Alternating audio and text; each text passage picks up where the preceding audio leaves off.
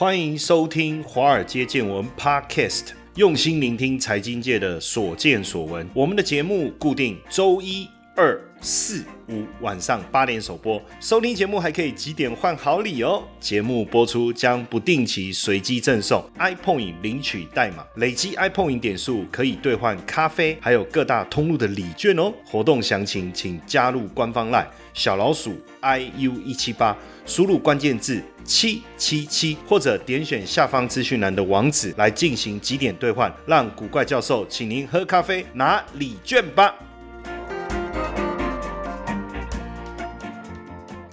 好，各位同学，大家好，大家晚安，我是古怪教授谢承彦。那最近这个大家都有在关注俄罗斯的这个议题哈，应该也有发现，因为俄罗斯的这个事件呢，让呃油价呢是持续大幅度的这个这个攀升哦，让油价大幅度的攀升。而这个油价这个攀升到底，我我我先讲哦，我其实心里面有一些担心哦，担心什么哈？油价大家记不？记得二零零八年这个股市崩盘的时候，其实当时这个油价也是在高档，当时最高还冲到一百四十七块，而且那时候高盛还做了一个专题，就是油价会飙到两百块。当然，油价最后也没有上一百五，可是这个全球金融市场整个经济就从此开始反转，因为油价太高了。那油价这么高的情况下，当然对整个股市就会产生对经济的发展就会带来很大。的压力，然后再从油价开始，我记得很清楚，从油价开始，从二零零七年那时候，二零零六、二零零七那时候油价一路攀升的过程中，整个绿能相关的议题就非常非常的火热。虽然说过去几年好像太阳能也好，绿能也好，这个议题并没有给市场带来很大的吸引力，但是随着我们之前也聊过碳中和的这样的一个趋势，大家也越来越关注的是电动车的一个发展哦。反而以前是把心思放在太阳能，以前油价高的时候，后来二零一一年到到二零一四年这段时期，油价也是维持在相对高档，可是太阳能产业并没有因此而上来。为什么？并不是油价跟太阳能之间失去了这个替代性，也就是说油价很高，那我就使用替代能源嘛。油价很高，政府推太阳能就比较有意愿嘛。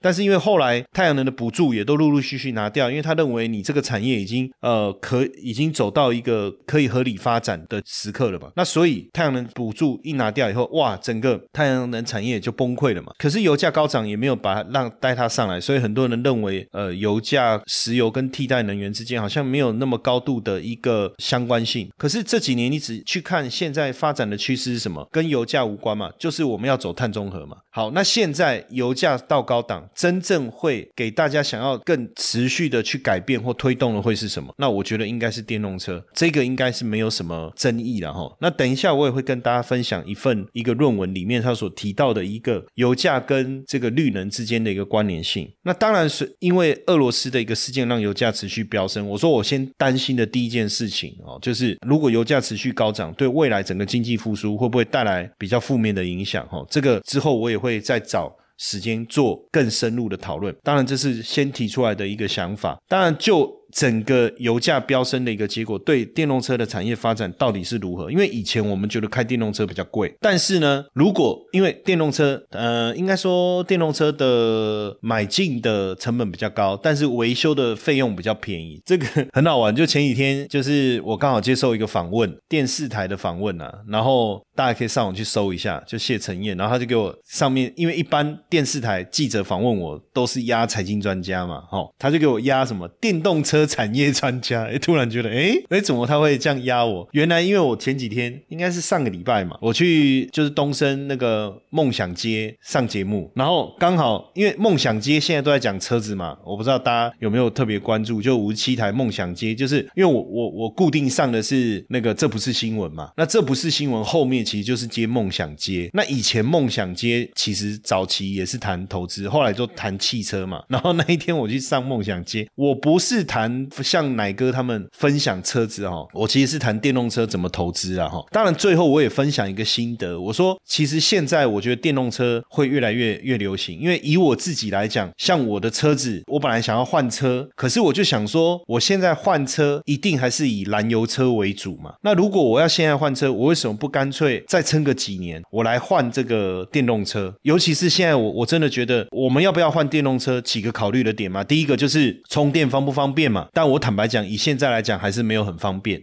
哦，这是第一个，所以我觉得我想要再等几年。那第二个就是说，我其实还是比较偏好传统车厂做的电动车。也就是说，你问我这样讲好像也太武断，应该是说特斯拉我可能没有那么感兴趣，因为我有试开过特斯拉的车子，我觉得没有传统车厂那种开车的我们喜欢开车的人的那种感觉，可能未来会更好，我也不确定啊。哈，那比如说假设苹果它真的推 Apple Car，哎，你问我会不会有兴趣，我可能就会又会有兴趣，又不一定啊，又。不一定，但是以目前来讲，我可能还是比较偏好的是传统车厂，比如说 B M W 啦、宾士啦，或者是保时捷他们所推的电动车，我可能会比较偏好这样。但是呢，车子还是贵啊，就是它没有比较便宜。有了同样保时捷电动车的部分，跟原原来同样能够做到。等级的燃油车可能电动车确实有比较便宜，但对我来讲，第一个就是充电嘛。那第二个是什么？就是其实未来我觉得电动车会更便宜的原因是什么？因为电池的成本啊，其实在这几年其实降非常的多。所以电动车为什么可以一直降价、一直降价？其实是在电池的成本，还有一个就是续航力。你如果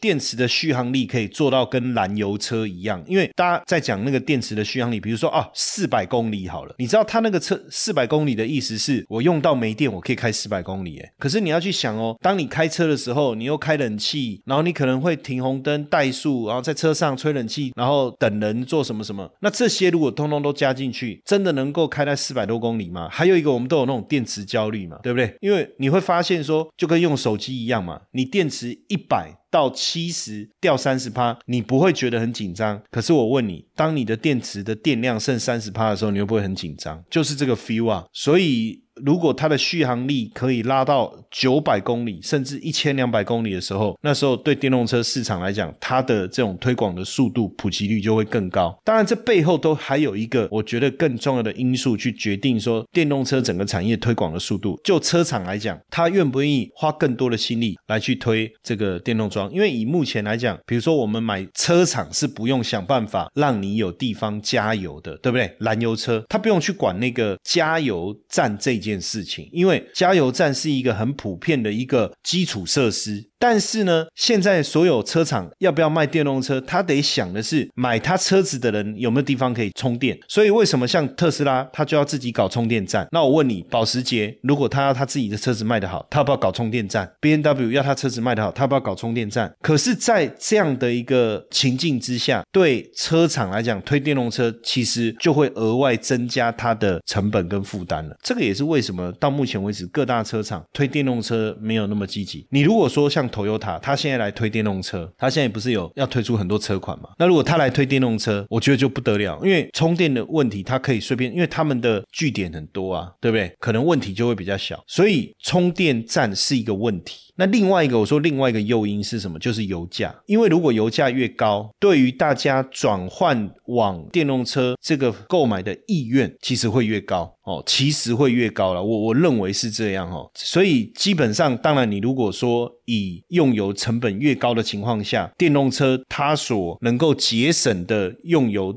呃，这个这个燃料的费用就会越多，其实就会越多。那电动车当然。你现在的市场份额是不断的在提高嘛？那未来可能到二零二五年有百分之二十五的新车可以实现这个电动化，到二零三零年甚至可以到六成到七成。那现在的电池跟电池的管理解决方案其实也越来越好，大家也专注在这个电池的部分。所以只要油价维持在高档，那基本上电动车这个领域的一个发展应该会很有机会。其实，在很多年前，财讯啊曾经跟这个台塑集团做了一篇专访，当时访问的是台硕企业管理中心常务委员王文草哈。那当时主要几个方向在问，因为你也大家也知道，台硕基本上是跟呃石油的联动性有高度的相关嘛，所以他们也很关注油价。关注能源，也关注环保这些议题啊哈。那所以当时问了他几个问题，包含第一个在就是电动车的趋势。其实，在呃二零一七年当时访问台硕集团的时候，其实当然他们也提到，就是说第一个电池的成本，还有规格的标准化。还有充电等等这些问题，充电的配套措施。那这个其实也是我刚才在提到的。但是我觉得随着油价这个大涨，而且维持在高档，整个市场对这一方面的一个推动的情况，我觉得就会更为积极，一定会更为积极哦，一定会更为积极。所以这一次这个俄罗斯跟乌克兰的事件，反而我觉得对于整个电动车的推动来讲，我觉得确实是有一一个很大的一个助力的哈。那另外一个当然就是我刚才在讲有关于跟绿色能源的这一块，当然我们现在在讲就是说不乱，不管是太阳能也好，不管是风力发电或是 LED 绿能产业的发展，一个其实比较重要的因素，当然还是节能减碳了。那但是你随着油价标的越高，还有节能减碳的政策越积极。当然，对于相关产业的发展，其实会更有效率，或是说更有更大的一个刺激性。因为目前来讲，二氧化碳的一个排放本来就是现在大家关注的议题。另外一个，到底油价你如果居高不下的话，那当然另外一个就是这个绿能的一个政策。因为现阶段不管是各国也好，或是各个企业也好，积极发展绿色能源，这个已经变成很重要的一个必要性了。包括你到了二零五零年的时候，你绿色能源占整个全球的能源的供应比率。要到七成以上啊，要到七成以上啊，所以不论是太阳能也好，风力发电也好，甚至 LED 的一个应用也好，就会快速的成长。那我在讲说，这个背后当然非常重要的一个一个推手就是油价哦，就还是油价，因为目前石油还是最普遍的能源之一，所以油价的波动就会反映在大家对这个议题的关注上，油价的波动就会反映在大家对这个产业的一个需求上，所。所以，我我觉得在目前油价高涨的情况下，实际上对这个部分确实有带来很大的一个诱因哦。嗨，各位听众粉丝们，大家好！我们也感谢 Mr. Bus 邀请华尔街见闻来合作这一次的支持回馈计划。嗯，如果你喜欢我们的节目，而且愿意实际的啊来支持我们的华尔街见闻，大家可以直接变成我们华尔街见闻的 sponsor。你可以选择呢一天不到十四元的定期赞助方案。这个方案呢可以额外解锁更多的隐藏版的内容，提供给大家更深入的财经资讯。好。很多同学会说：“我就是喜欢古怪教授，我不要承诺，我不要回馈，我只要抖内。”好，没问题，没问题。那大家就可以选择我们制定的金额赞助方案，弹性支持，没有压力。那希望大家持续支持我们的节目，那也不要错过我们的赞助回馈计划，因为大家的小小的支持，对我们华街见闻的团队啊是最大的鼓励。那详情可以点选资讯栏的赞助连接，立即下载 Mr. Box 成为我们的 sponsor，好。好不好？大家一起来支持我们。那最近大家也有感受到油价大涨哦，原物料价格大涨哦。那乌克兰的这个危机，其实整个产业已经进入了有一点这这种紧急状态了。为什么？因为成本提高了，物流费也增加了哦。像这个镍价也也持续的大涨。那以镍为原料的电动车的电池的需求急剧的增加，所以电池的成本也大幅度的一个提升。所以呢，油价上涨确实在影响到整个电池产业，因为。绿能其其中有一个环节就是储能电池哦，因为我们之前也也也跟大家分享过嘛，我说你绿能的发电本你就需要有一个蓄水池嘛，这个蓄水池其实就很像电池嘛，所以也会影响到这个层面，所以负担一定会越来越多哦，一定会越来越多。当然你说油价的大涨，大宗物资上涨，能源价格上涨，化石材料上涨，工业金属上涨，对我们的整体的物价的影响一定很大哦。但是今天我们的当然我把焦点。放在电池这一个部分呢，大宗物资哦，就是锂啊，因为它是电池当中非常重要的一个软金属哦，也是低碳。就是在未来低碳这个时期非常重要的一个元素之一，那对电动车产业的发展来讲，有它非常重要的一个必要性。因为你毕竟你电动车的核心就是你要有一个可以充电而且性能很高的。以目前来看，锂离子应该还是首选哦，锂离子应该还是首选。以目前来看，为什么这个锂的价格近期来讲产生了一个变化？因为目前对锂的需求是持续的增温，而且锂现在的需求应该算是。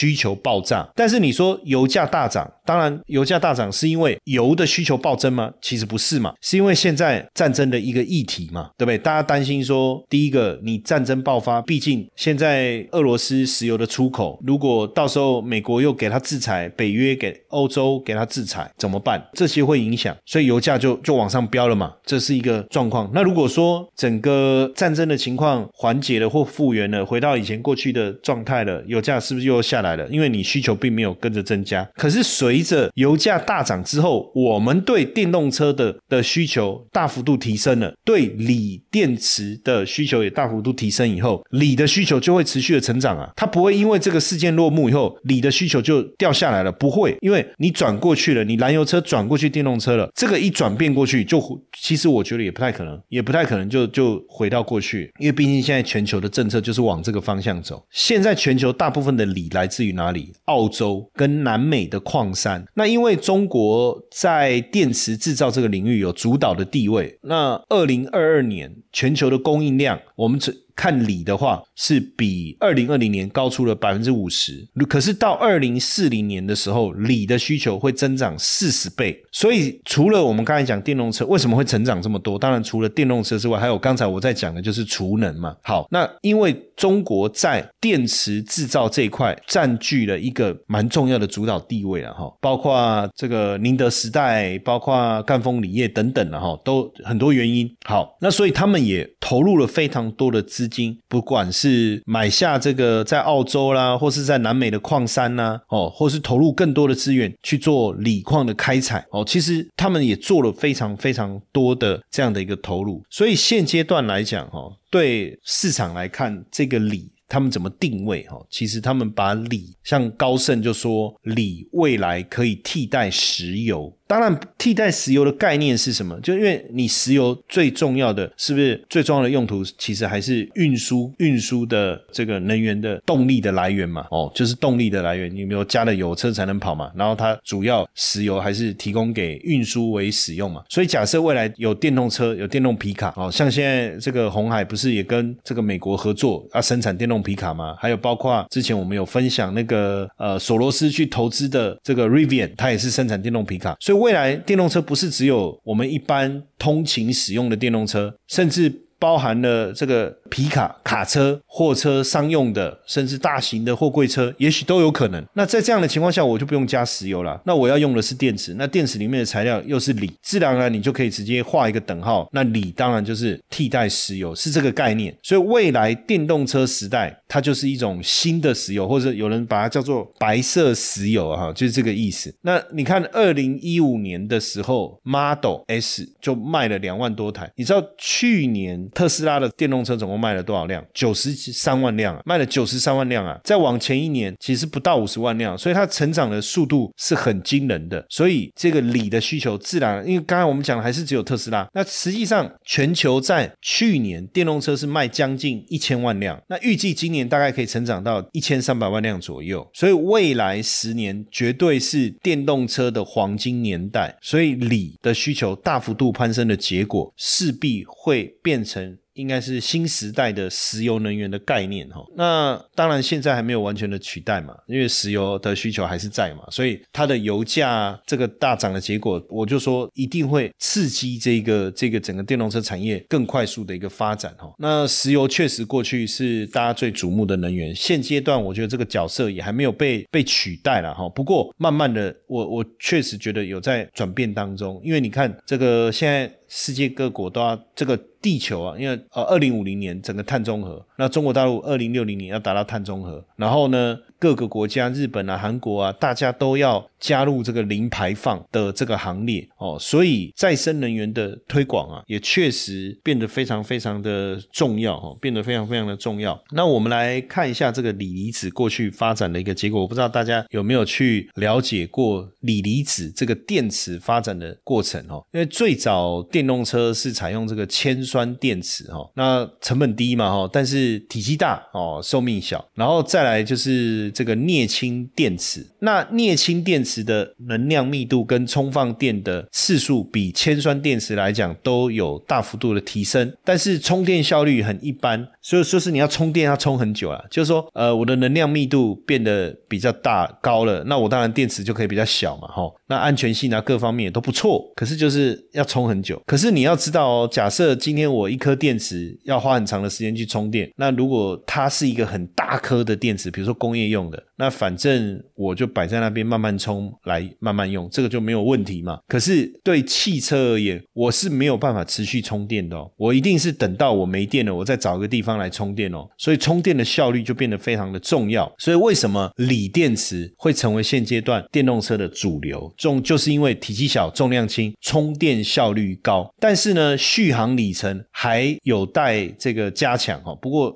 现在看起来是。大家都持续的在研发当中。另外一个就是氢燃料电池哦，因为它是最理想的清洁能源嘛。基本上你只要加氢五分钟，你就可以行驶六百公里。但是因为目前氢气的获取技术还比较落后，所以成本太高，这目前还没有办法广泛的推广哦，是这个原因。那石墨烯电池大家有听过哦，基本上石墨烯电池也跟氢燃料电池一样，效益是不错的，但是问题是成本很高哦。这个这个可能还是目前来讲要有效。推广还是有点困难。那另外还有我们呃有听过的，就是固态锂电池哦，这是采用固态电解质，它的能量密度啊比现在的锂电池高非常的多，而且续航里程跟充电效率更好。理想的充电速度可能可以达到一分钟，可以让你充饱。就一分钟，我充的电量可以让你再跑八百公里。当然，这个是理想哈，所以要普及可能还要在几年的时间。但是你从这个地方，你就可以去感受得到，从锂电池再跨到固态锂电池，可能会比锂电池往氢燃料电池或是石墨烯电池走，会来得更为理想了哦。所以这样看起来，锂电池就是目前最好的选择，大概也没有其他几个了哈。当然，整个发展的过程是一九六零年到一九七零年代，那时候的石油危机逼着大家必须要去找。替代能源哦，因为你不管军事也好，航空也好，你都需要能源有一个替代的一个过程啊，因为要不然你成本大幅度提高。那当然，在一九五八年，整个科学界开始尝试啊，然后一九六二年有这个美国军方的这个这个学者提出来用锂哦，用锂金属来做这个负极材料哦，就开始提出新推出了这样的一个概念哦。那在一九七零年的时候，日本松下电器跟美国军方哦几乎同时做。做出这个新的正极材料，那松下呃，先在一九七三年哦，先量产这个氟化碳锂原电池哦，那也应用在这个渔船上，算是成功了哈。那一九七五年，三洋其实你会发现，早期这个电池其实都是日本比较有这个技术上的一个突破哦，技术上的突破。当然，在一九七二年到一九八四年，这个锂原电池激发了这个整个研究的一个热潮哦，研究的热潮。到了呃六零年代，其实六零年代末的时候，贝尔实验室其实也针对这个电池的这个材料部分，有做了非常多的一个研究然后，做了一些研究。我觉得最主要还是过了一九八零年以后，因为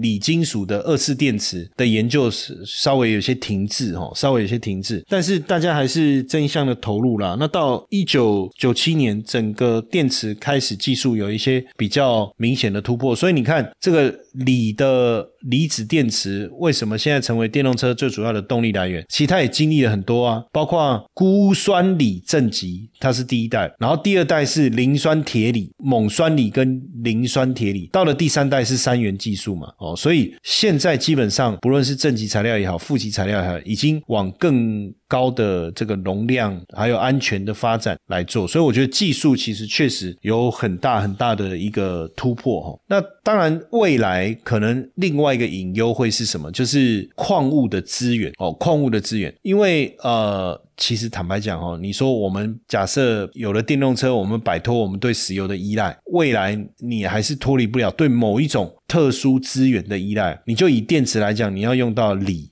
要用到钴，对不对？但问题是，这个不管是锂还是钴，好了，就是持有这些资源百分之八十的这一个国家，既然就是持有量的前三大。以锂为例了哈，现在前三大是澳大利亚、智利。跟中国，他们加三个加起来的生产量达到占比将近九十帕。那钴的话呢，刚果、民主共和国几个加起来大概也占了七十几帕。所以你有没有发现，跟石油的生态还是蛮像的哦？跟石油的生态还是蛮像，就是少数几个国家握有呃丰富的这个大量的一个资源，这个部分就太集中了。就是这个部分为什么？为什么还是这样哈？好像没有办法有明显的改变，所以现在变成是说，谁先掌握到矿的资源，那未来他就握有最大的话语权啊。所以你以锂来讲是谁？最大澳大利亚，第二是智利，第三是中国。以钴来讲，最大是刚果，第二是俄罗斯，第三是澳大利亚。然后镍最大是印尼，第二是菲律宾，第三是俄罗斯。铜第一大是智利，然后第二是秘鲁，